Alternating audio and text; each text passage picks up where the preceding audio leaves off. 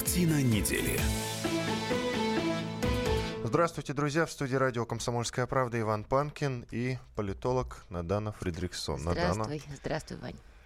Сейчас э, в Париже идут уличные бои в прямом смысле этого слова. Там полиция уже не держит ситуацию под контролем. Э, массовые уличные беспорядки, ну и бои, как я уже сказал. Э, надо, наверное, вот если воспользоваться Google переводчиком и уличные э, бои вбить на французском и через Facebook это провести, очень много интересных постов можно увидеть. И как там военная техника по улицам ездит, и действительно как, э, по крайней мере, я видел, как пытаются, значит, бросить коктейли Молотова. Да, полиция отбирает. заранее, да. да, взрывчатые это, вещества. Это что-то невероятное. Я такого давно не видел. С, с времен Майдана. Французской буржуазной революции ты такого, наверное, Со времен не Майдана, видел. серьезно. Да, кстати, вот, вот минувшую субботу задержали 1726 человек. Это вот полиция все-таки смогла кого-то скрутить. Это колоссальная цифра. Париж уж точно такого давненько не видел, да и Франция тоже считалась спокойной страной. Надо напомнить нашим э, слушателям, что связано это с повышением цен на топливо. Причем очень любопытная ситуация, как вот Надана со мной только что поделилась, я не знал. Э, Франция вообще сельскохозяйственная Конечно, страна. Да, а там... А на Дане, соответственно, рассказал Дмитрий Егорченков, известный политолог. Вот. Да, он э, просто акцентировал внимание на том, что цены-то вырастут, должны были вырасти во Франции не только на бензин, но и на дизель. А простые, скажем так, французские фермеры, они катаются на дизеле как раз-таки. То есть изначально и... людей это вообще не волновало? Бенз... На бензине Там мало, мало кто кто, ездит. конечно, это другой немножко уровень машин для них. А тут поэтому, поэтому восстала вся Франция. То есть не только в Париже протесты, а по всей Франции они шли. Потому что простые фермеры, простые крестьяне, простите за это слово, они возмутились, почему они-то должны платить больше. И так времена непростые для них. На связи с нами специальный корреспондент «Комсомольской правды» Дарья Асламова. Она прямо сейчас находится в Париже. Дарья, здравствуйте. Дарья Михайловна. Дарья, Дарья, Дарья Михайловна. Как обстановка сейчас? А, сегодня, конечно, спокойнее, потому что а, главное, главное событие были вчера. А, это был очень страшный день, самый, пожалуй, страшный из всех суббот, которые были э, демонстрации, потому что на улице увели БТР, и было полностью, я никогда не видела в центре Парижа БТРов, чтобы стояло такое количество БТРов. А, и был дан приказ полиции сбивать. Вот на моих глазах, то есть э, я просто разговаривала с мальчиком, вечером, который я возбудилась, потому что везде, везде были уличные бои, и полиция не давала пройти к отелю. Я живу в самом-самом центре, 300 метров от Елисейских полей. И э, мы ничего не делали, просто мы разговаривали с мальчиком, и стали еще трое ребят. И вдруг у нас пошла полиция. И вот мальчика и били, то есть я успела скачать в нишу, подняла руки вверх. Я стала кричать, что я туристка. Они на глазах били мальчика просто до крови. Он ничего не делал, не нападал на них, он не провоцировал. Ну, ему было лет 20, наверное, парню. И они били в кровь. То есть э, так, э, я вообще ветеран как бы парижских э, забастовок 2005 года с арабских погромов. Такого еще не было, потому что полиция так никогда не обращалась с людьми. А, когда мы вчера снимали, вот утром все стояли, журналисты э, снимали значит, э, Шанзелизе, когда шли столкновения, не столкновения, а просто люди стояли в желтых жилетах, подняв руки вверх, показывая, что руки у них свободные, нет оружия. Вот прям, вот они целятся и прямо в меня стреляют. То есть я попала в это облако дыма, все побежали. Uh, и я упала, такого не было тоже никогда, чтобы стреляли в толпу, которая безоружна, которая показывает, что руки у нее свободны. Это причем а, всегда центр Парижа, он был такой черный, там были мигранты, арабы и так далее. Ни одного мигранта, ни одного араба. Это были белые люди, только белые. А как они это реагировали, были... Дарья Михайловна, когда вот полиция применяла такую чрезмерную силу? Это был, это был, это был реально кошмар. Но ну, люди падают, там все, ну, мне было сожжено лицо, то есть я упала, меня там вытащили оттуда в какой-то переулок. Полиция была абсолютно жестока. Такое, э, то есть ощущение такое, что Макрон идет еще на большие провокации. Дарья Михайловна. Почему нет, почему нету, почему нету черных а, значит, людей? И я спрашивала, разговаривала с людьми, я поняла, что они, что они а, по их разговорам, что они не из Парижа, они приехали со всей Франции. Это действительно простые крестьяне, простые рабочие, которые приехали протестовать. А вечером, вот уже вечером, когда все стало, где все уже, значит, мы не могли вообще добраться, там все журналисты были как бы заперты, и люди пытались, э, туристы несчастные, пробиться в центр, которые там чудом оказались, в Париже, непонятно зачем. И вот тогда вышли на охоту черные из Сен-Дени, мигранты, арабы и так далее. Вот они крушили все. Э, то есть они пользовались моментом, они надевали на себя желтые жилеты, но было видно сразу по лицам совершенно другие люди. Они крушили банкоматы, на глазах были разбиты штук пять банкоматов просто. Просто вот как кувалдой крушат. Они били витрину какой-то шикарной гастрономии, просто вот, просто вот клочья. В этой витрине уже ничего не было. Просто, просто вот это просто было мародерство. Они тащили все. Господи, не тащили даже новогодние игрушки, которыми украшены офисы, там, какие-то электрические олени там или Дед Морозы. Вот, вот это было страшно, потому что это уже шли провокаторы.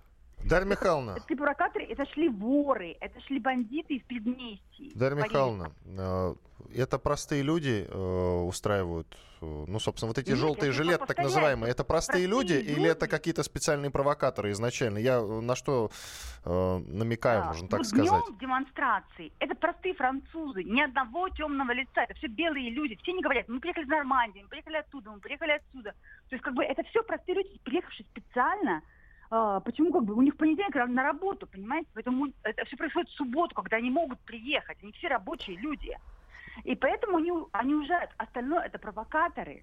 Реально провокаторы. Ночью начинается просто грабеж. Это вот дальше идут мигранты. А, а Дарья Михайловна, а провокации раз... идут, как вы думаете, просто потому что, ну, кто-то решил воспользоваться ситуацией помародерствовать, или у этих провокаторов какая-то другая цель, более глобальная?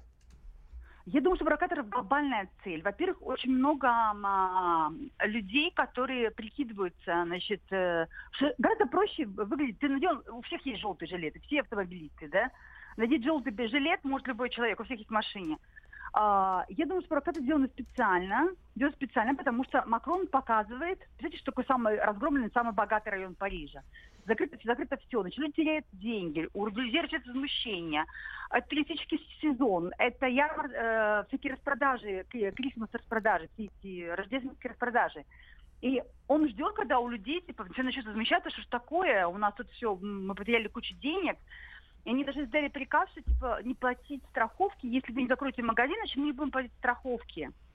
И люди были вынуждены закрывать и кафе, и магазин, то есть ничего нет, ни, ничего не работает в центре, полностью ничего. То есть я вчера не могла еды найти, э, и, ни воды, ни еды, ни, э, э, ни круассанов вам к завтраку уже не подадут нигде ну, в центре, потому Кошмар. что все, все разбито.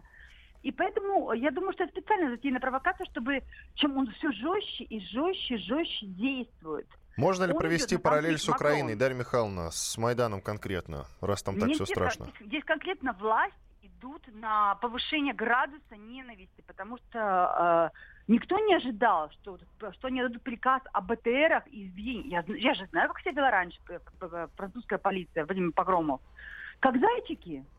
Ну, чтобы стреляли в толпу безоружную гранатами. Я видела ледяные, вчера подобрала ледяную пулю. Ребята, это страшно, это, это такого размера, там голову снести может.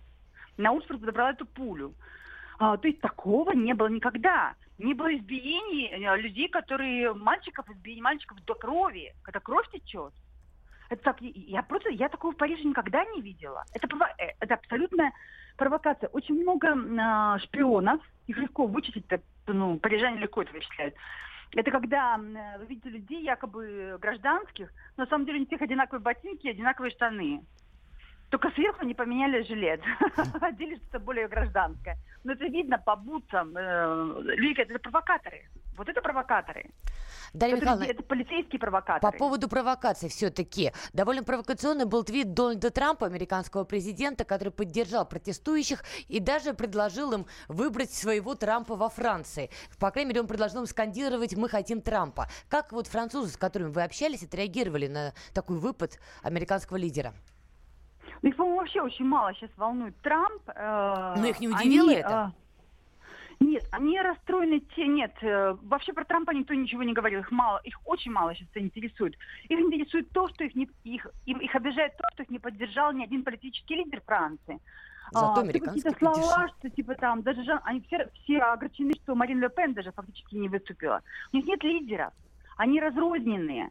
В этом их проблема, то есть не готовы, они готовы бороться, не готовы идти до конца, а, но более того, вот вчера мне а, мой приятель, с которым мы все время... Дарья Михайловна, извините, 20 секунд. Дарья Михайловна, не успеваем уже, к сожалению. А, все. Спасибо вам большое. Спасибо. Дарья Асламова, специальный корреспондент «Комсомольской правды», была с нами на связи. Она прямо сейчас находится в Париже, а там погромы. Иван Панкин, Надан Фредериксон. Продолжим через пару минут.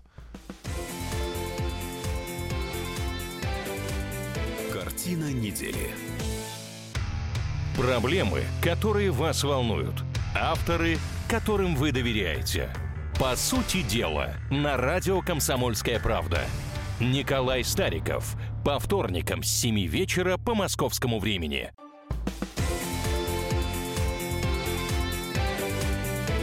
Картина недели.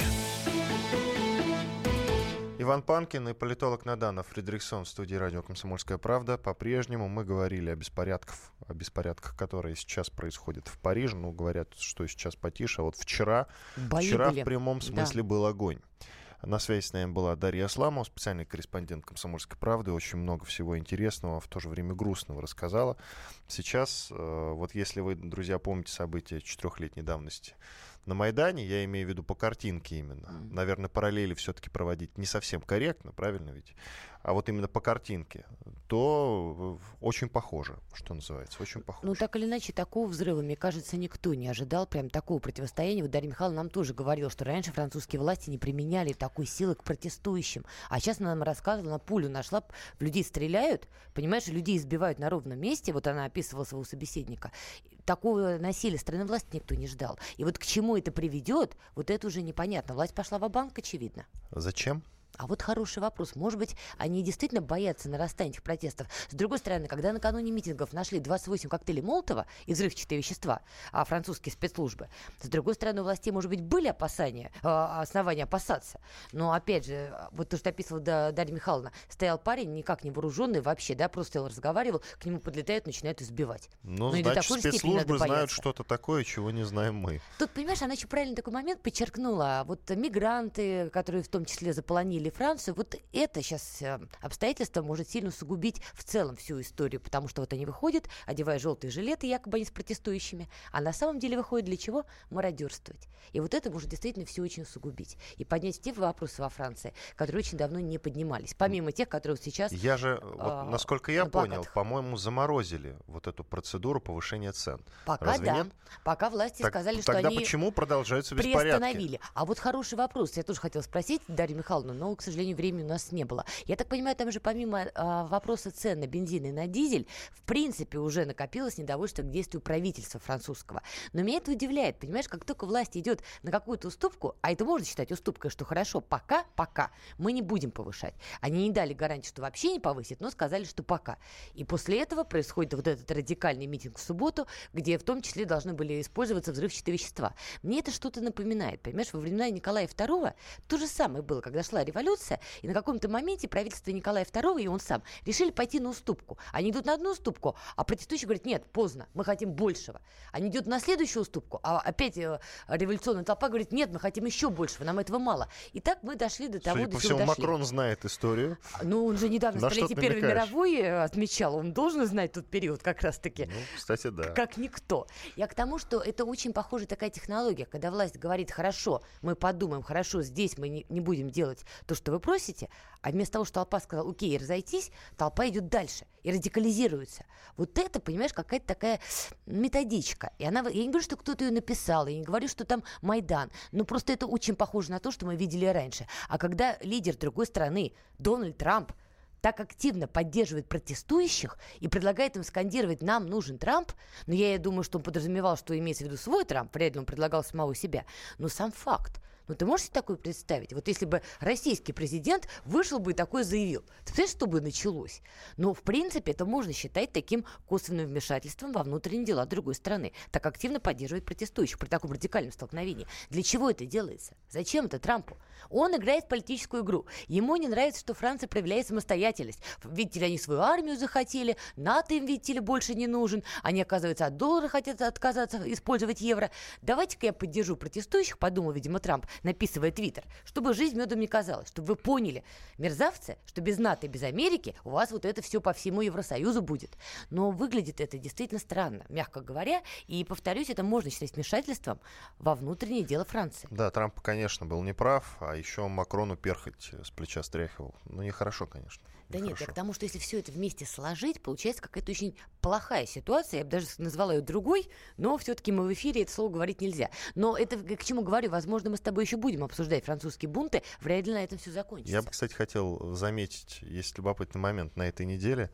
Э, Газета «Ла Фигаро» по-моему, Ла Фигаро он Ля называется. Фигаро. Ля Фигаро. Ле Фигаро. Ну, мой это, в французский общем, да, плохой. это авторитетное французское издание. Так вот, она напечатала интересную статью о том, почему Владимир Путин переигрывает всех на международной арене.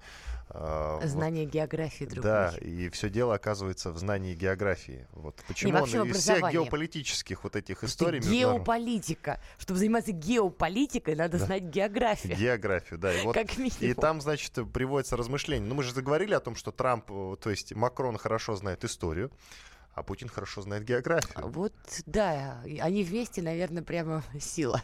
Окончательно, мировая сила такая. В общем, э, к другим темам, тоже грустным, кстати. Умерла правозащ- правозащитница Людмила Алексеева, ее вчера не стало. Я предлагаю послушать комментарий Николая Сванидзе, историка и журналиста. Слушаем.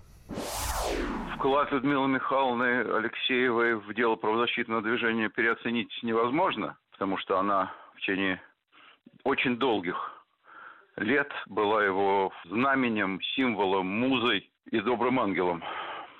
И э, с ее уходом, конечно, пробита брешь колоссальная. Причем правозащитное движение – это такая формулировка вроде как невнятная. А на самом деле это значит, что люди теряют защиту. Потому что она для очень многих была просто последней инстанцией для людей, которые попадали под каток судебного произвола, спецслужбистского произвола. Все эти люди могли обращаться к Людмиле Михайловне. И она маленькая, хрупкая, старая женщина, но при этом могучая и несгибаемая. Она защищала. Не всегда удавалось защитить, но она всегда шла до конца. И к ней прислушивались. Она была одним из немногих, а может быть даже и вообще единственным человеком из э, правозащитного движения, к которому прислушивалась власть на любом уровне, включая президента Российской Федерации. Там все мужики э, до 70, они ей как сынки. Ну и пойди к ней, не прислушайся. Она умная, она опытная, она твердая, она добрая, она хитрая по-женски. Все эти аргументы она использовала, когда ей нужно было защищать людей. Николай Сванидзе, историк и журналист. Я напомню, что не стала правозащитницей Людмилы Алексеевой. Она умерла в Москве на 92-м году жизни. Вот так. Ну, тут остается только добавить, действительно, это, конечно, большая утрата, я думаю, для всех нас. Людмила Михайловна была ну, выдающимся человеком, и она делала выдающуюся работу. Я думаю, кстати, самое интересное, вот мы сейчас это говорим, многие здесь соглашаются, наверное, кивают, но у меня такое ощущение, что должно пройти какое-то время, чтобы мы точно оценили и осознали всю работу и всю важность работы Людмилы Михайловны. Мне кажется, вот на данном этапе мы еще до конца сами этого не понимаем. А сейчас я предлагаю поговорить о тех моряках, которые были задержаны, я имею в виду украинских моряках, провокаторах. Ну, их конкретно провокаторами я не уверен, что можно называть, все-таки они выполняли конкретное поручение, Но они были приказ готовы его выполнить. руководства своей страны. А, значит, тема следующая.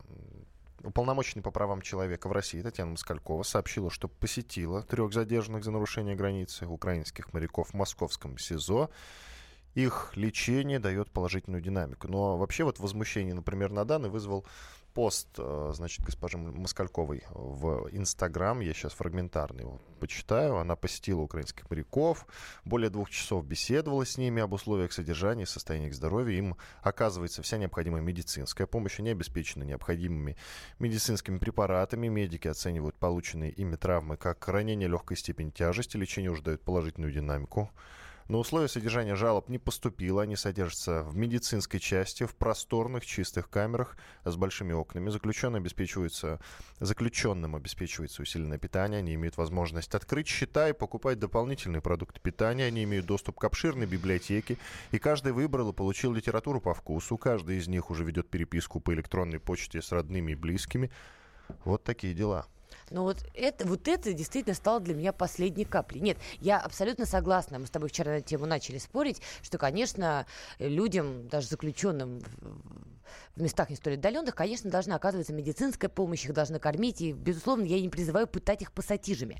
Но послушай, тебе не кажется это перебором? Вот эту вот любимую книжечку, ах, пожалуйста, выберите, да, ах, почитайте на досуге, ведите переписку с родными и близкими. Друзья, мы все, наверное, забыли их переговоры, да? Эти люди, неважно, выполняли они приказ, не выполняли, эти люди шли на таран Эти люди готовы были идти до конца. А теперь давай я напомню, какой список оружия при этом, да, у них был вот на их этих самых э, лодочках, да. Там, по-моему, штык, даже штыки были. Они против кого это собирались использовать? Там были какие-то гранатометы, там были какие-то бомбы, там было огнестрельное оружие, там были штыки. И у них был приказ идти до конца. И они в своих переговорах, я так понимаю, об этом тоже, это тоже обсуждали. И жена одного из них говорила, что да, вот они бы пошли до конца. И после этого, нет, накормили хорошо, медпомощь хорошо. Книжки зачем?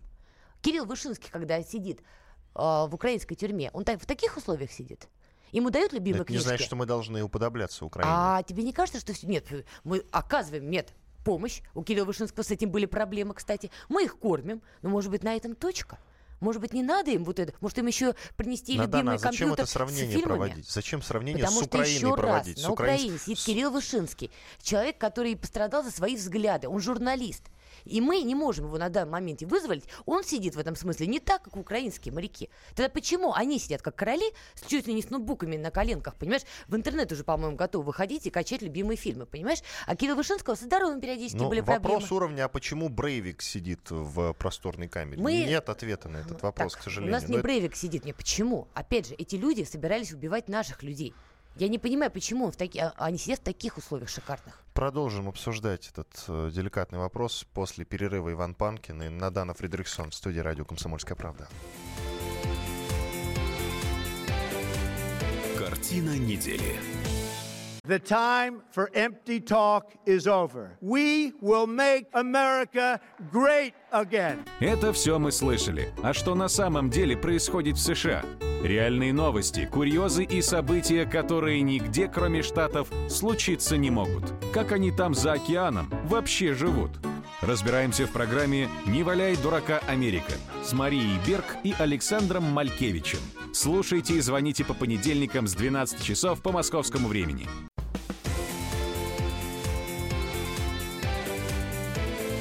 Картина недели. Иван Панкин и Надана Фредериксон, политолог. Продолжаем. Мы говорили про задержанных украинских моряков. Они содержатся в хороших условиях, даже слишком хороших, как считает Надана. Да, давай только уточню, потому что у меня такое ощущение, что в ходе нашей дискуссии моя главная мысль немножко уплыла. Я не Вместе призыв- с моряками. Да. На чужую границу. Я не За чужую призываю- границу, на чужую территорию. Я Так. не призываю этих людей морить голодом, вырывать им ногти пассатижами, упаси Боже, куда-то привязывать и избивать, направлять лампу в лицо. Я против этого. Но я против излишеств. То, что их кормят, то, что им оказывают медпомощь, это правильно, это замечательно. Мы цивилизованная страна, так и должно быть. Но не надо вот этих вот красивых картинок, красивых излишеств в виде книг, доступа в интернет и так далее, и так далее. Почему вот в каких-то моментах мы пытаемся показать себя больше Европы, чем мы есть, чем сама Европа, понимаешь? Для кого это Ну, делается? судя по тому, что происходит в Париже, может, Нет, а я тебе скажу, вот когда это все еще так публично афишируется, особенно тут подчеркивается вот эта деталь, да, что у них есть выход в интернет, что вот они по своему вкусу выбрали книжки. Ну, понимаешь, очевидно, что таких людей, как я, например, живущих в России, скорее это разозлит. Для кого это делается? Для внешней аудитории. Посмотрите, как у нас поступают с людьми, которых мы задержали в момент, когда они пытались прорвать нашу границу. Тогда Москальковой это надо было лишнее. копию поста сделать внизу на английском.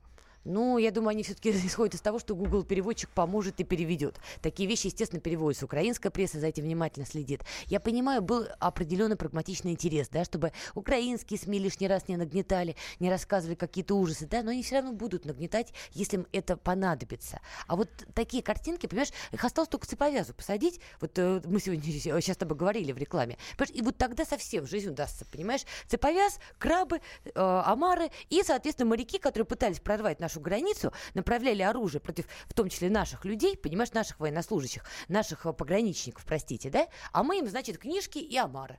О, класс. Э, Тут есть другой Осталось женщин момент. только привести, понимаешь? Вот я их успокоиться не могу. Ну. Просто табуном привести, сказать, выбирайте. С какой на свидание пойдете к цеповязу в камеру, есть омар. Ну, правда. Вань, вот, вот смешно, да не смешно. Понимаешь, у нас, извини меня, многие люди сидят по, по другим делам и не так. И вот Эрдоган передал Путину просьбу. Эрдоган передал Путину Да, лидер просьбу турецкий. освободить украинских моряков, друзья. Вот это, вот это смешно, а не то, что, о чем говорит Надана. Президент Турции действительно попросил, передал э, Владимиру Путину просьбу освободить как раз этих украинских моряков, которые были задержаны в связи с инцидентом в Керченском проливе, которые сейчас сидят в уютной камере и читают э, книжки, которые выбрали. Мгм. Может быть, даже первую часть Гарри Поттера. На украинском языке. Я думаю, это было обязательным их условием при выборе книг. И наверняка нашли. Что ты можешь сказать по поводу просьб? С чем, как ты считаешь, связана просьба не кого-нибудь, а Эрдогана, который передушил, понимаешь, всю оппозицию? Кстати говоря, да. Всю оппозицию передушил по- после попытки. а, Госпереворота летом да. 16 года, да. Еще Теперь, значит, просит освободить. Может быть, им там больше нравится, чем дома, господин Эрдоган. Вы же не знаете. Ну, кстати, таких условий дома у них э, вряд ли такие условия дома у них были. Не, во-первых, я так понимаю, к э, господину Эрдогану подошел господин Порошенко на полях саммита G20, по-моему, да, и так робко попросил. Но попросить-то попросил, а зачем господин Эрдоган действительно в это влез и стал просить? Ну, вот это странно, ты прав, да? Человек, который два года держал в стране режим чрезвычайного положения, ЧП не отменял его, два года устраивал ну, давайте будем честными, репрессии против журналистов, против судей, Учителей, против учителей, медиков. медиков. Тут до бесконечности можно перечислять. Причем, этот когда я список. сказал передушил оппозицию, на самом деле под эту самую оппозицию попали вообще, я не знаю, левые люди, что называется, Ну, которые, которые точно не чем. причастны к попытке госпереворота. Кто учитель устраивал госпереворот в 16 Учил году? Устраивать. Учил, учил устраивать, да. То есть, когда господин Эрдоган делает подобное заявление, ну, это как минимум странно. Правда, он, кстати говоря, отличился. Он еще прокомментировал французские протесты и в очередной раз сказал, вот, а говорят, у них демократия. Вот нет у них демократии, сказал а, Эрдоган. Но если по себе сравнивать, то... Ну, не, он, кстати, на себя это дело и потянул в этот Давай момент. послушаем Владимира Короче, это Жириновского. странно, правда, почему Давай он действительно послушаем, полез. а, Владимира Жириновского, лидера ЛДПР, что он думает по этому поводу. Он просто хочет подыграть европейцам, что он как бы придерживается вот тех же э, правил и тех же норм, которые они отстаивают. И вот в данном случае это его ошибка. Пусть он лучше следит за своими солдатами, чтобы никто больше не сбивал наших самолеты, наших летчиков э, в воздухе тем более и так далее. Поэтому эта его позиция совершенно ненужная, лишняя. Это заигрывание с Западом, и все. Турция всегда была на, на перепутье.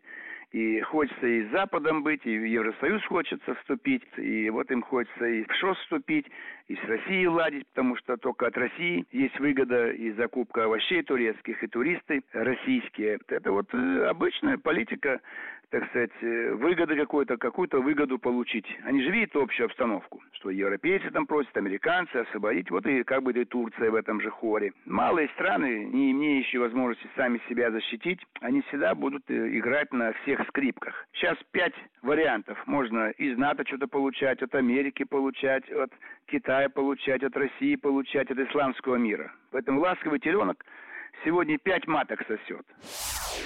Владимир Жириновский, лидер партии ЛДПР. Я сразу же, без комментариев, в общем, предлагаю перебраться к другой новости по теме, что называется. Тут высказался и президент Болгарии. Казалось бы, кто? Казалось бы, кто? Президент Болгарии Румен Радев заявил, что, по его мнению, в инциденте в Керченском проливе были задействованы третьи страны, а не только Россия и Украина. Мгм.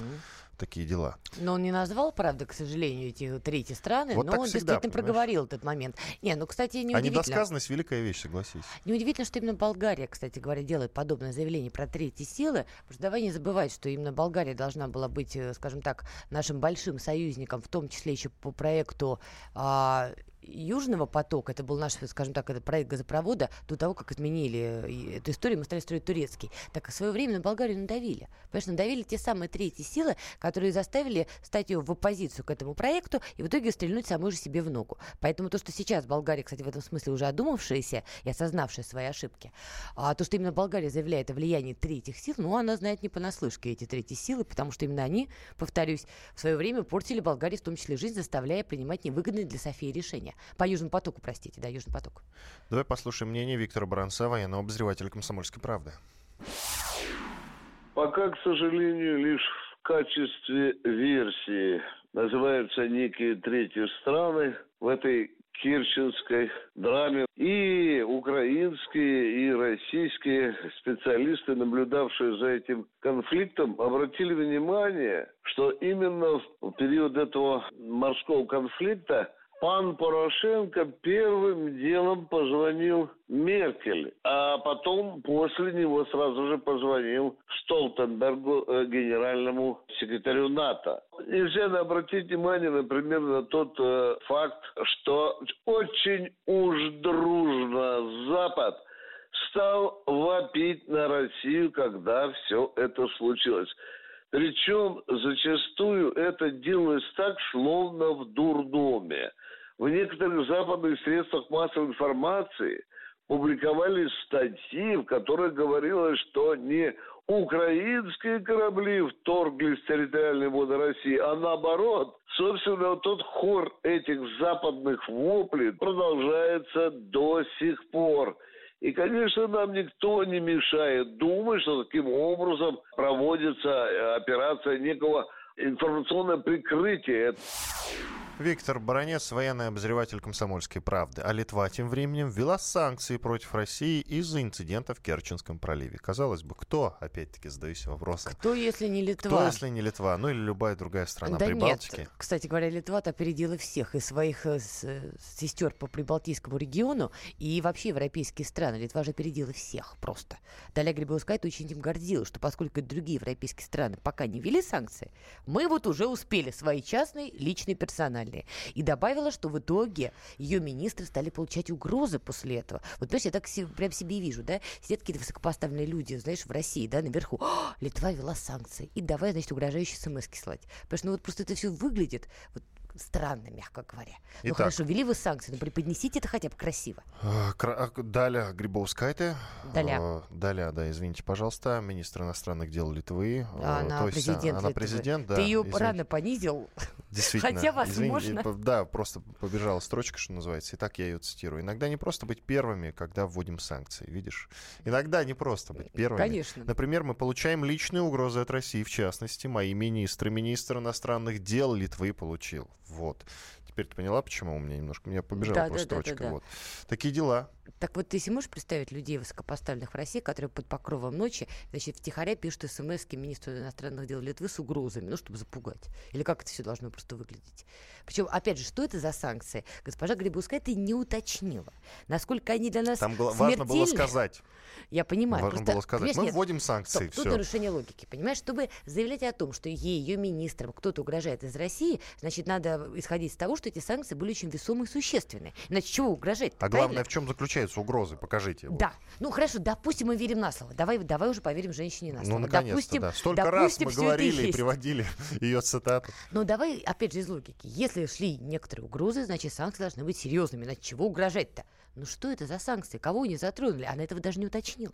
Понимаешь, ладно бы она вышла и сказала, мы ввели вот такие-то такие санкции. Они бьют по кошельку там Васи Пупкина. И вот Вася Пупкин, разъяренный этим обстоятельством, стал писать угрозы мне и моим министрам. А так, понимаешь, просто набор каких-то штампов. Мы побежали объявлять русским санкции, вводить против русских санкций быстрее всей Европы, и русские нам уже сразу стали угрожать. Ну, знаешь, все скопом и сразу с горочкой.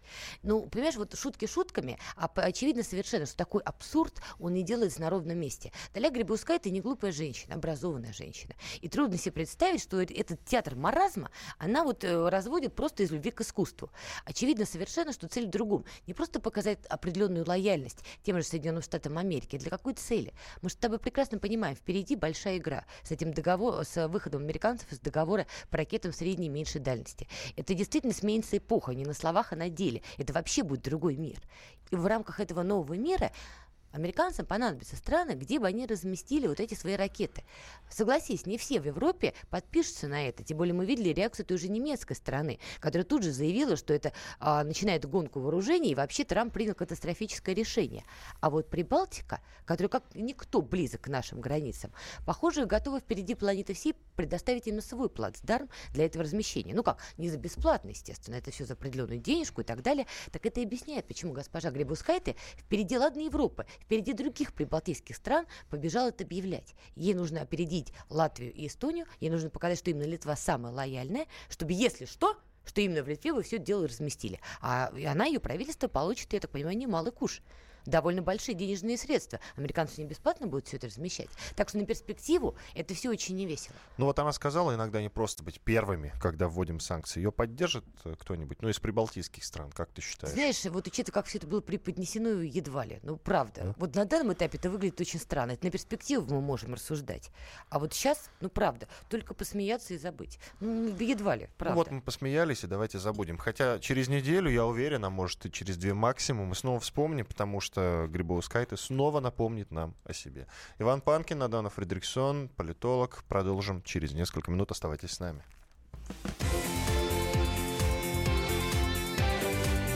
Картина недели. Особый случай. По понедельникам в 5 вечера по Москве.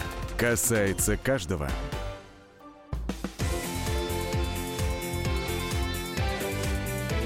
Картина недели. Иван Панкин и политолог Надана Фридрихсон. А сейчас мы отправляемся в Германию. Начали мы с Франции, сейчас мы отправляемся в Германию. Там никаких Через Литву, так сказать. Через... Нет, подожди. Через СИЗО, в котором сидят украинские моряки. Вместе с ними почитали книжки рукой, интересные, да. которые они сами выбрали. Ага. Вот. В общем, интересный, очень интересный маршрут сегодня. Да, да, а сейчас Литвы, отправляемся в Германию. Германию. А там, как говорят некоторые эксперты, Меркель стала хромой уткой. Но обо всем по порядку. Для начала. Значит, э, Меркель э, больше, больше не лидер э, своей партии, Христианского демократического союза. ХДС. ХДС. Мне очень ну. нравится аббревиатура просто. ХДС. Звучит классно. Ну да, ХДС. Больше, короче, она... ХДС. Не... Да. ХСС. Вот. Ее, значит, теперь на ее месте госпожа по имени, фамилии, имя не буду называть, это все очень сложно, Крамп Карнбауэр. Это вот, значит, Аннет, в двух словах, Или она. Д... Нет, все-таки сказали, Аннет? Ну, давай посмотрим, давай посмотрим. Просто это не, не пару секунд, как бы там длинное имя, действительно. Я боюсь, что на данный не справится. Простите, она Аннегрет Крамп Каренбауэр. Я просто вспомнила... В прошлый раз ты не выговорила. Да, а теперь а, Аннегрет Крамп Каренбауэр. Ну все, я почти Скажи готова. Осташковское шоссе. Осташев... Идем дальше. Да, это трудно. Так вот, я к чему веду-то? Сами немцы, им тоже тяжело выговорить Аннет Крамп Каренбауэр, и они называют просто АКК. Я думаю, если немцам можно, то и нам, наверное, можно. Нет, для простоты. Нет, давай вот мы все-таки будем не такие, как не такими, как В общем, немцы. в народе ее называют АКК. А и две К. А как А тогда уже? К, К, как К надо называть. Ну, К. А, ну хорошо, я более корректно, так сказать, фонетику подобрала более корректно. Я просто говорил по-русски. Идем, да, идем дальше, наконец. Да, давай послушаем эксперта, а то мы с тобой зашутились. Давай. Александр Рар, авторитетный, очень известный журналист, научный директор Германо-Российского форума.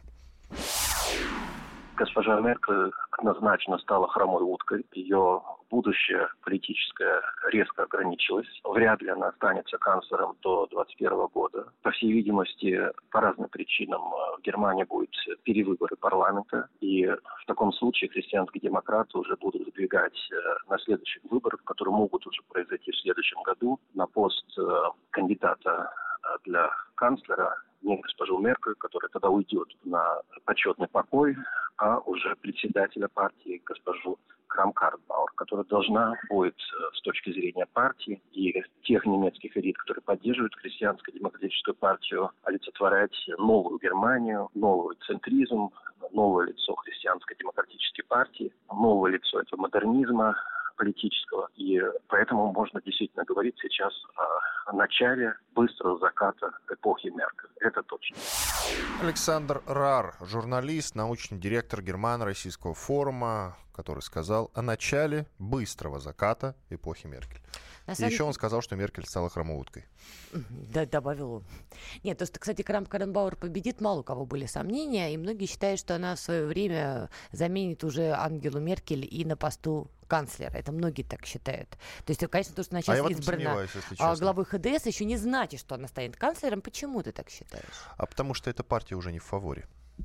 И что? Ну, вот у меня есть сомнения поэтому. Смотри. Я думаю, что люди выберут себе другого руководителя. Вот как раз здесь все логично. Крам Каренбауэр должна, естественно, первая задача сделать ХДС снова великой, чтобы вернулось доверие избирателей. Ну и, и Трамп ей в этом поможет. Трамп... Стать а, кстати, снова великой. А, кстати, по поводу Дональда нашего Трампа. Ты же знаешь, как Дональд наш Трамп был против Северного потока-2 и остается ярым противником. А что, заявила да он вообще госпожа... против того, чтобы кто-то кроме него делал Правильно. деньги. А что заявила Крам Каренбауэр? Недавно.